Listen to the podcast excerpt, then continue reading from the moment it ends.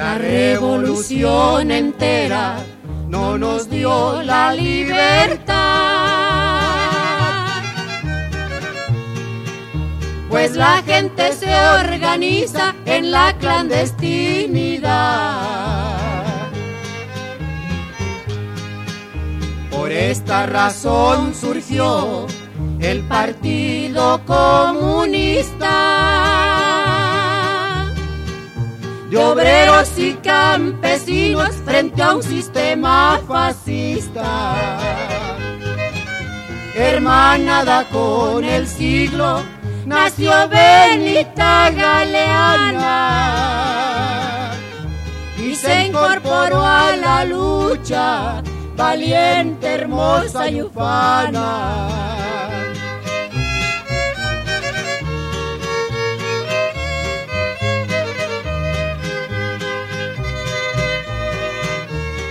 Radio y Televisión de Guerrero presenta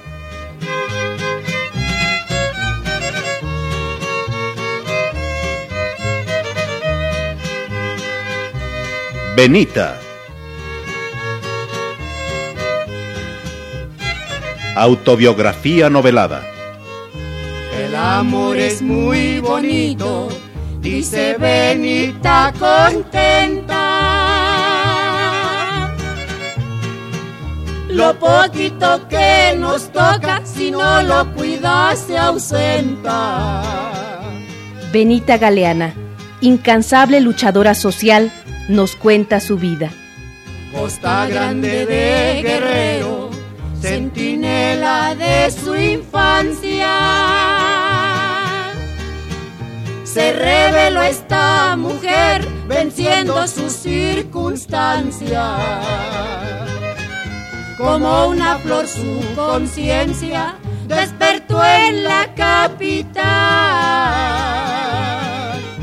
La represión y la cárcel no doblegaron su ideal.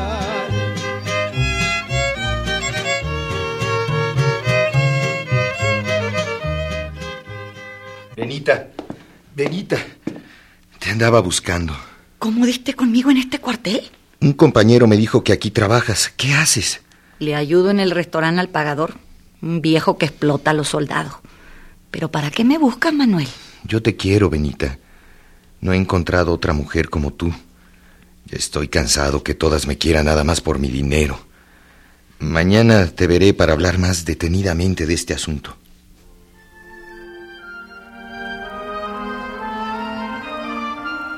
Así era Manuel. Se iba y regresaba arrepentido. Pero aquel día yo tenía que avisar al Partido Comunista para saber dónde se habían llevado a los compañeros que tenían en el cuartel de mesones presos. Salí a la calle y me detuvieron en San Juan de Letrán cuando estaba hablando con José Revuelta. A los dos nos llevaron presos.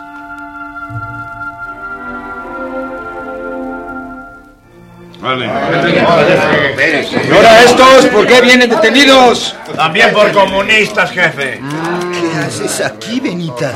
¿Y tú, Manuel? Pues cuando salí del cuartel me aprendieron. Por eso no fui a verte como habíamos quedado.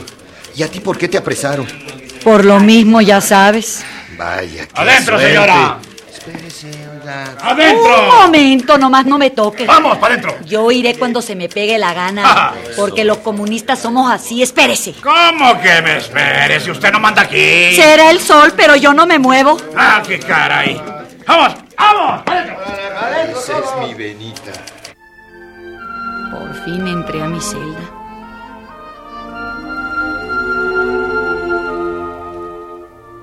Cuando estuve sola, pensé que ya no iba a tener la chamba que me había dado el pagador.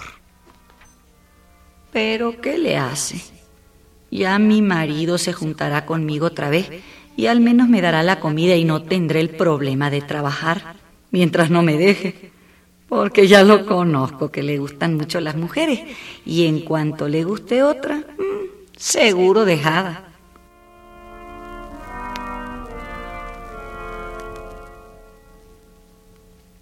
Soltaron primero a Manuel. Se portó muy bien. Vio a todos los camaradas para que saliéramos todos los que habíamos quedado en el bote. Cuando salí, volvimos a tener una vida nueva. Ya por entonces le había dado por el trotskismo. Un día se me presenta con Diego Rivera en mi casa, por doctor La Vista. Como yo no conocía semejante elefante y tan feo, hasta me dio miedo de pronto, me dice Manuel.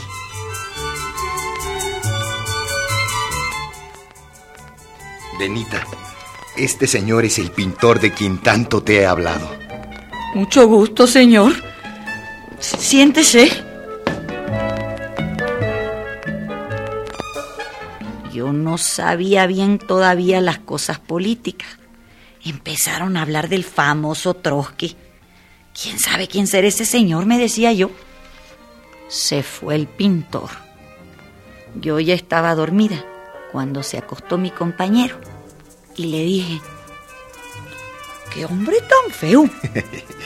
sí, sí, pero es muy inteligente. Ay, pero re feo. Oye, ¿y ese que le dije tú, el caballito de Troya, quién es? Te refieres a Trotsky. Tú no lo conoces. Es el que ganó la guerra en Rusia. Pero antes te quiero hacer una aclaración que yo no hablé de ningún caballito de Troya. Mm.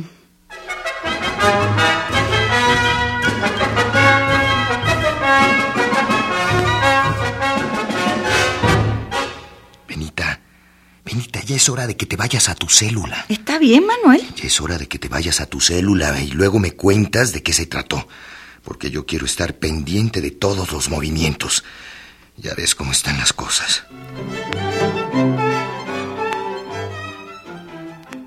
Me fui a la sesión.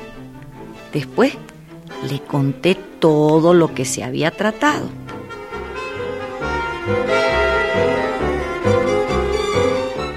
Mira, Benita, no sé cómo se pongan las cosas, porque me acusan de trotskista. ¿Y qué es eso? Quiere decir que... que soy partidario del señor ese que te dije que había ganado la guerra en Rusia. Pues ¿cómo se han de poner? Si él luchó por lo mismo. no seas tonta. ¿No ves que se peleó con Stalin? Ay, pues yo no entiendo nada de eso. Bueno, bueno, bueno, me voy al partido. Regreso más tarde.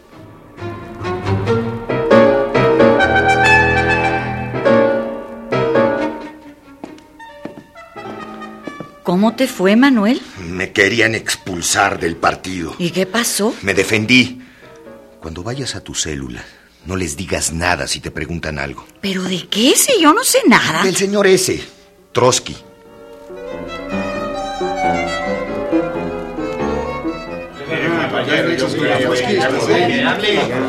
Vamos, habla, habla. Dilo. Verita, queremos hablar contigo. Tú nos vas a decir dónde se reúnen los trotskistas. Ah, pero si yo no sé ni qué será eso de los trotskistas. ¿Cómo no? Si descubrimos que tu marido es trotskista. ¿Cómo? Él siempre está conmigo y nunca falta a la casa. Así es que a mi marido no le anden agregando esos vicios, que nomás el de las mujeres tiene. Pero otros no. Mira, te vamos a explicar quién es Trotsky.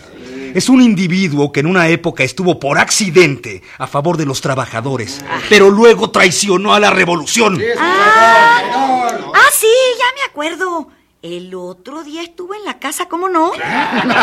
Sí, sí, ya lo conozco. Otro día que vaya lo corro. Pero si ese no está aquí. Sí, cómo no, yo les voy a decir cómo es. Es botijón, con los ojos bien saltones. No, no. Si ese tío no está en México. Otro día que tengamos tiempo te vamos a explicar quién es Trotsky y qué es el trotskismo. Pero ahora se trata de tu compañero que es un traidor. y tú como buena comunista debes decir lo que sepas de tu camarada. Yo no sé nada, verdad de diosa, que yo no sé nada. Bueno, de ahora en adelante te fijas en todo lo que haga. Y si te pregunta algo, no le digas de lo que se trate aquí.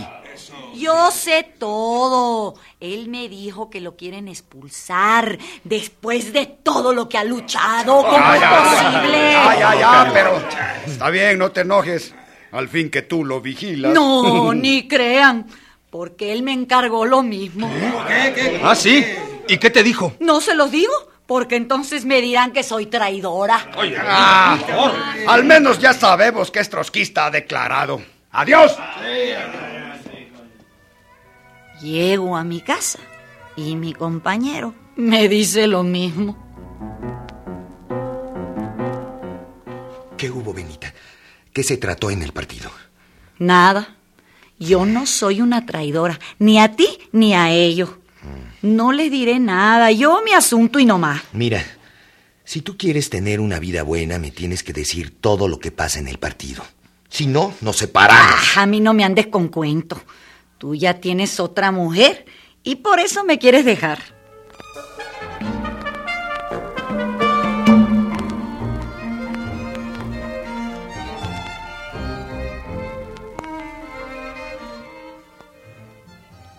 Por ese tiempo, el partido estaba organizando el envío de las cenizas de Julio Antonio Mella a Cuba.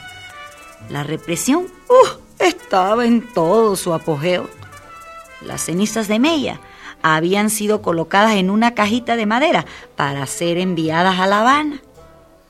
Se organizó un gran meeting en el anfiteatro de la preparatoria con el objeto de rendir el último homenaje a las cenizas de Julio Antonio Mella. Antes de salir de México, el anfiteatro estaba lleno hasta los topes. Hablaron Juan Marinelo de Cuba, Valentín Campa del Buró Político del Partido Comunista de México, Manuel García Rodríguez y otros oradores. Naturalmente, los discursos eran en contra del gobierno de Portegil, cómplice del asesinato de Julio Antonio Mella. Antes de que terminara el acto, la policía ya estaba en la puerta del anfiteatro tratando de arrebatarnos la urna con las cenizas de Mella. Compañeros, no hagamos caso a las provocaciones. La policía se encuentra en la puerta, quiere entrar. Dejémosla pasar. No hagan caso a provocaciones, compañeros. Al ver que había llegado la policía, el compañero Enrique Peña corrió, cogió la urna y fue a esconderla.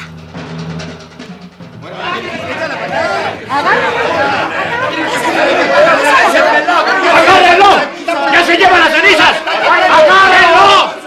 ¡Agárrenlo! La policía se fue detrás de él y lo rodeó.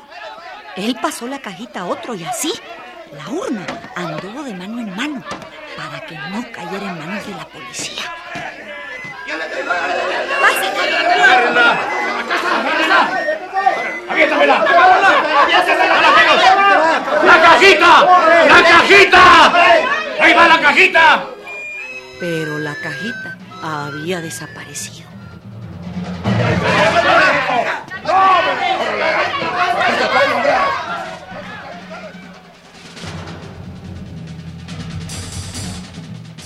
Yo me había llevado, por aquello de las dudas, unos cuantos huevos podridos, porque sabía que se iban a necesitar.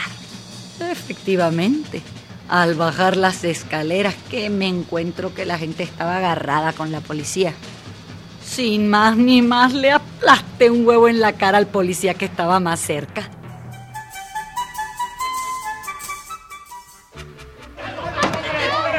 ¡Vámonos, toma! ¡Ay, qué asco! El gendarme se fue a vomitar a un rincón. Seguí frente a frente estrellando huevos a los agentes hasta que se fijaron en mí y empezaron a gritar.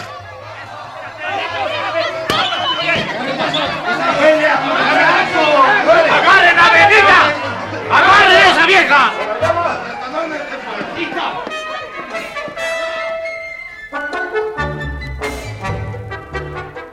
Se me vienen encima cuatro policías.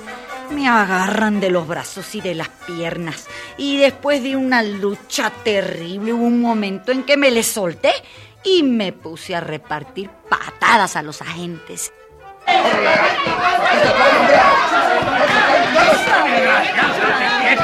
¡Ah, ya se me soltó! ¿Pero cómo la dejaste ir? ¿O la dejaste? ¿Es que se me soltó? A uno Lo tumbé desmayado.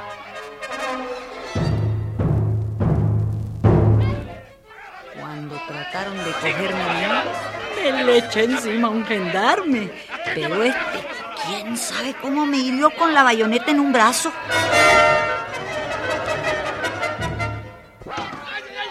Por fin, que me meten a una Julia junto con los demás detenidos.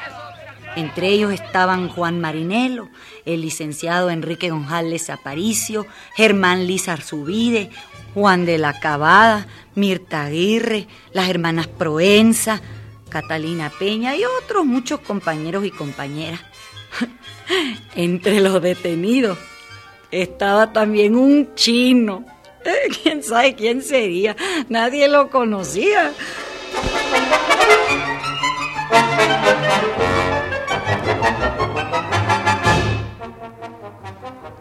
Ya en la jefatura empezaron a tomarnos la declaración.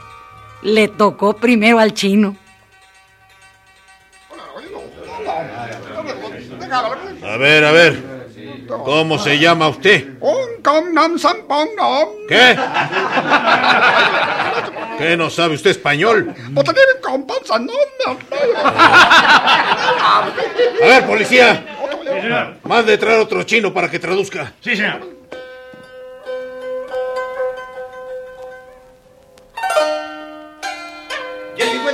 Jefe. A ver, tráigalo para acá. Usted, pregúntele cómo se llama. I don't say you nothing. ¿Qué? ¿Cómo está eso? ¿Ya respondió en inglés? ¿Qué nos está tomando el pelo? ¿Qué? A ver, métanlo al bote. Ay, ay, no, no, no, no, que, la- que a mí mete la bote, no, no. Ah, no, que no sabías hablar español, chilo desgraciado. Ay, yo no sé nada, yo no sé nada. Eh, yo pasar por allí por pura casualidad. Tenga su casualidad. Ay, no, no, no, yo no la hablé, tiene café, eh, comunita muy, muy, muy enredosos. Y yo pasando por ahí, me agalan y... y- A ver, a ver, a ver, su pasaporte, a ver, ¿sabes a ver. qué pasa? A ver aquí. Ay, mi pasaporte. Ah, el pasaporte está bien. Bueno, queda en libertad, vamos. Yo soy honorable. Vamos a- No me había dado cuenta de que estaba herida en un brazo. Hasta que alguien me dijo, Benita, ¿pero qué te pasó? Estás herida en un brazo, mira. Mira nomás, Benita, ¿pero qué te pasó? Vienes herida. Estos desgraciados me van a oír ahorita mismo. Aquí voy a hacer un meeting. No, mejor espérate ya, espérate.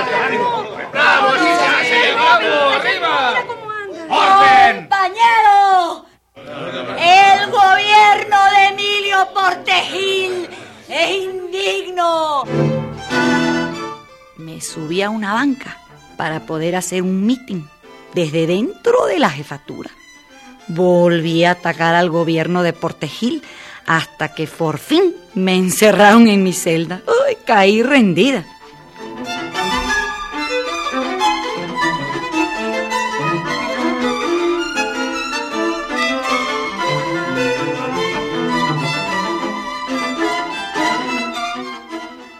Pero Sotomayor no se conformó con llenar las Julias de comunista, sino que siguió buscando la cajita con las cenizas de Mella. Tuvo que forzar las cerraduras de las puertas de la preparatoria para meterse a todos los salones.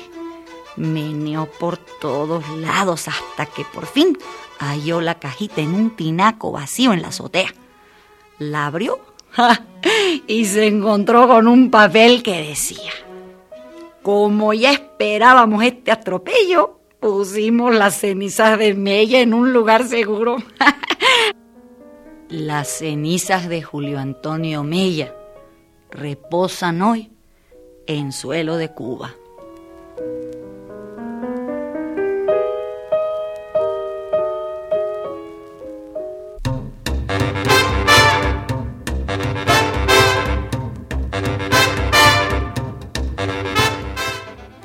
Benita, usted ha sido comisionada para repartir la propaganda en contra de los gringos ricachones esos que les pusieron su ciudad Pullman allá en Buenavista. Yo voy a ir directamente a Buenavista y ahí mismo les voy a aventar en su cara la propaganda. Tenga mucho cuidado, compañera.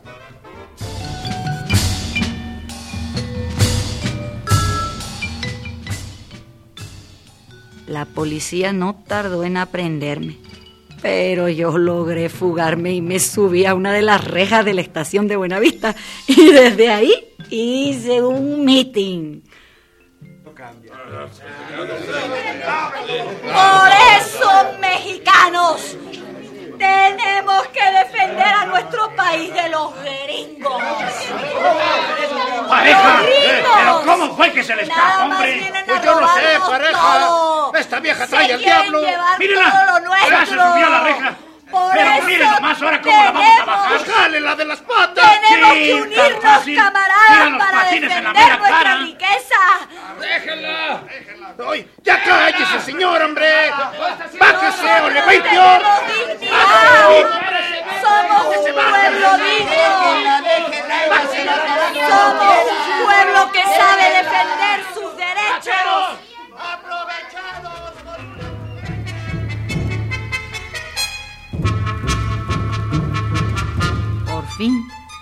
Me bajaron y me llevaron a la cárcel. me tuvieron tres días.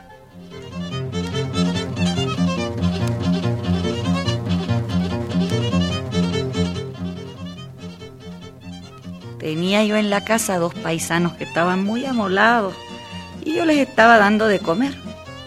Cuando regresé de la cárcel, les dije que buscaran dónde irse porque yo ya no podía tenerlos ahí.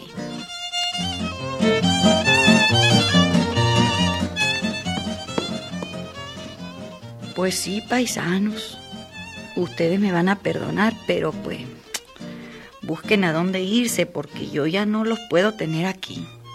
Está bueno, Benita. No se preocupe.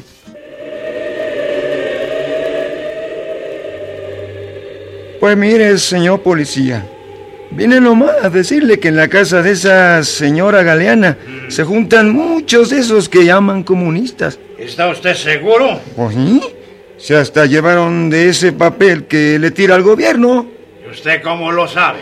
Señor, es que es que ella es mi paisana y ahora que me vine para México tuve que ir ahí por pura necesidad. Ajá. ¿Y qué? ¿No han llevado armas o parque? Oh, creo que sí, creo que sí.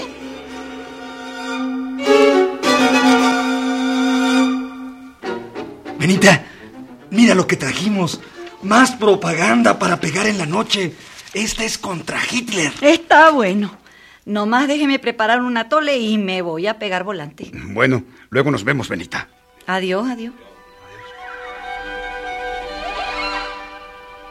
El día que iba a salir a fijar la propaganda, a eso de las 3 de la tarde, llegó un montón de policías a catear mi casa. Yo estaba dormida. No me di cuenta de que habían entrado los gendarmes hasta que Lilia, mi hija, me despertó. Mamá, mamá, despierta. Ya se metieron los policías. ¿Qué? ¿Qué?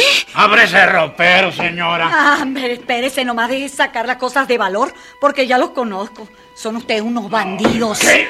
Ah, sí. En la vecindad se había producido un alboroto tremendo al ver tantos policías en mi casa. ¿Qué hiciste, Benita? ¿A quién mataste?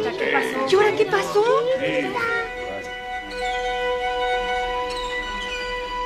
No encontraron nada más que la propaganda. Me condujeron a la cárcel. Mi hija se puso a llorar. Se les echó encima a los agentes. ¡Vamos, ¡No se ándale! lleven a mi mamá! No le. No me compran mis, mis regalos, además. Además, si se la llevan, ya no me inscriben. ¡Déjenla!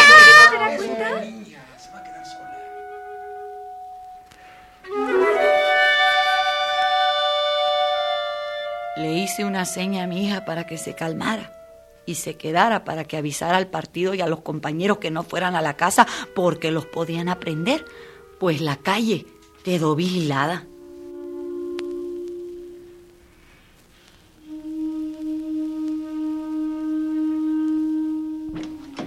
Vámonos, Lilia. Vámonos a mi casa.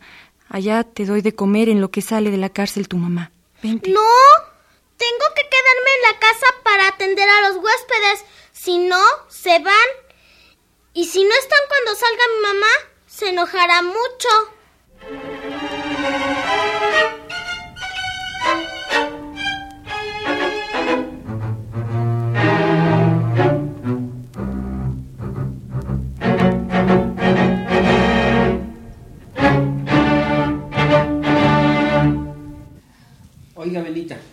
¿Y esta ruptura, cómo se fue resolviendo eso? ¿Qué pasó ahí?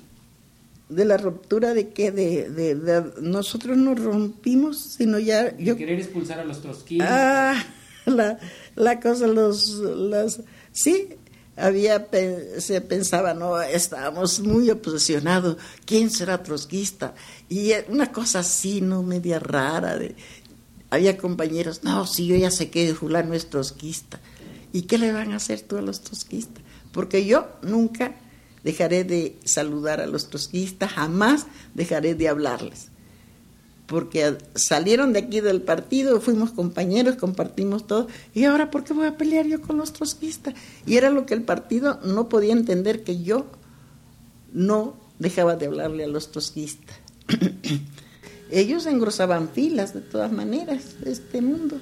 ¿Usted por qué nos hizo trotskista teniendo a Manuel cerca? Ah, porque porque ni él seguro me habló nunca, hazte, hazte, hazte trotskista, te voy a hablar sobre el trotskismo para que... No, me dejó con mis libertades, mundo, no. Benita, ¿y esta presencia de Diego Rivera en su casa, qué recuerda más de él? Yo nunca saludé a Diego Rivera, yo nunca saludé a Frida, ni Frida me saludó a mí, a pesar que estábamos juntas. Ni ella se acercó a mí, ni yo a ella quién sabe qué era lo que nos detuvo para no saludarnos. Yo la primera, que yo tenía lo mío, era yo Benita Galeana, y Frida era, tenía lo suyo. Si yo no me acercaba, pues Frida no me saludaba. Pero una vez, una conferencia en, en Bellas Artes, y Frida y yo tendríamos cuatro sillas de distancia, y Diego Rivera andaba por los pasillos. Yo no sé si nos tomó a las dos, pero él estuvo haciendo en la pared, haciendo apuntes, ¿no? Y yo pienso que alguna cosa hizo porque, porque este, me veía a mí, regresaba a ver a Frida y regresaba a verme a mí. Yo me imaginé que estaba haciendo algún, algunos apuntes sobre, sobre las dos, no sé. Pero nunca, jamás yo hablé con Frida, nunca jamás hablé con Diego. ¿Usted conoció a Julio Antonio Mella? Lo conocí dos veces solamente. Dos veces, la primera vez que se hizo un baile en donde iba a estar él. Esta noche la conocí, era un hombre altote con el ceño cerrado, este un poco la bemba este desarrollada, fuertote el hombre, ¿verdad? Así es que era un, un no estrella, era un, dirigente bastante inteligente. Total, todo el mundo andaba alrededor de Antonio Mella. Entonces se hizo ese baile para recoger fondos para los gastos de, de, del homenaje que se le iba a hacer a Julio Antonio Mella. Eh, seguramente nos llevaríamos como unos 15 o 20 días recogiendo los fondos. En eso lo matan. Solamente me recuerdo pues que que mataron a Julio Antonio por mandato de, de, de Portes Gil. Ya no alcanzó el homenaje. Benita, platíqueme, ¿dónde consiguió los huevos podridos? Mm. Mundo, antes, antes se, se, se, podrían los huevos como no había refrigerador ni había nada de eso. Donde quiera había huevos, ¿quién tiene huevos? Ah, ya tengo, Benita, llévate, porque vamos a tener un combate. Se nos prohibía traer armas, mundo.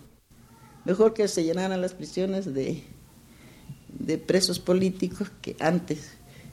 Y caían y caían. Eso que platican que les echaban a los caballos canicas, ¿es cierto? Sí. A ver, platíqueme de eso. Allí en Argentina nos dieron un agarre con caballos. Venía una marcha de, de Puebla. Las primeras marchas que se empezaron a organizar para entrar a, para entrar las protestas de campesinos. Entonces ya se sabía que, que iban a entrar los caballos a pelear con, con, la gente, porque ellos pelean un bien precioso, que un caballo bien adiestrado para pelear con una persona, no hombre, ¿qué le pasa? Son pero bien inteligentes. Así que ya se sabía que nos iban a echar los caballos. Entonces, ¿qué pues? Pero chiquihuites de canique, volaban las canicas, ¿verdad? Entonces los caballos a la hora de, querer se, se, encontraban con que se resbalaban, ¿no? No pudieron pelear los caballos en, ese, en esa entrada.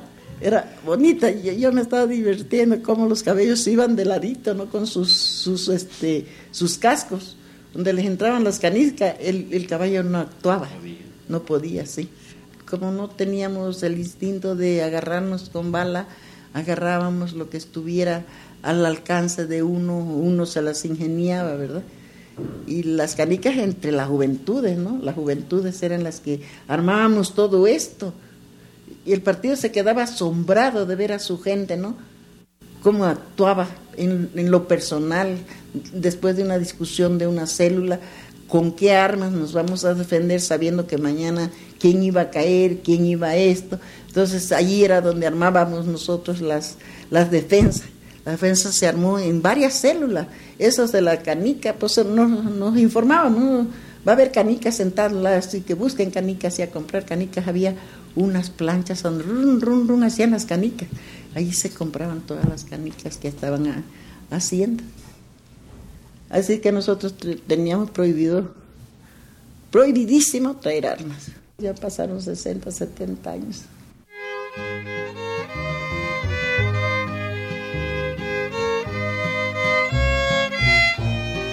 Radio y Televisión de Guerrero presentó una adaptación del libro de Benita Galeana autobiografía novelada que transcurre en los primeros 40 años del siglo XX.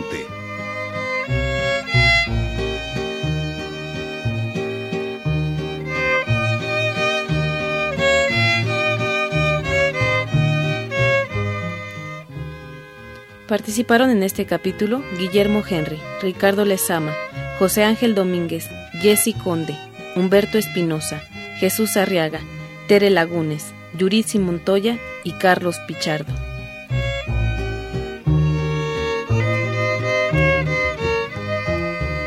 En el papel de Benita Galeana, contamos con la actuación de Ofelia Medina. Controles técnicos, Leonor Sánchez. Efectos físicos, Cruz Mejía. Musicalización, Rafael Méndez. Asistencia, Marlene Reyes y Lourdes Morales. Adaptación y realización Edmundo Cepeda. Rúbrica Cruz Mejía y Amparo Ochoa. Radio Educación proporcionó los estudios para realizar en ellos esta radionovela.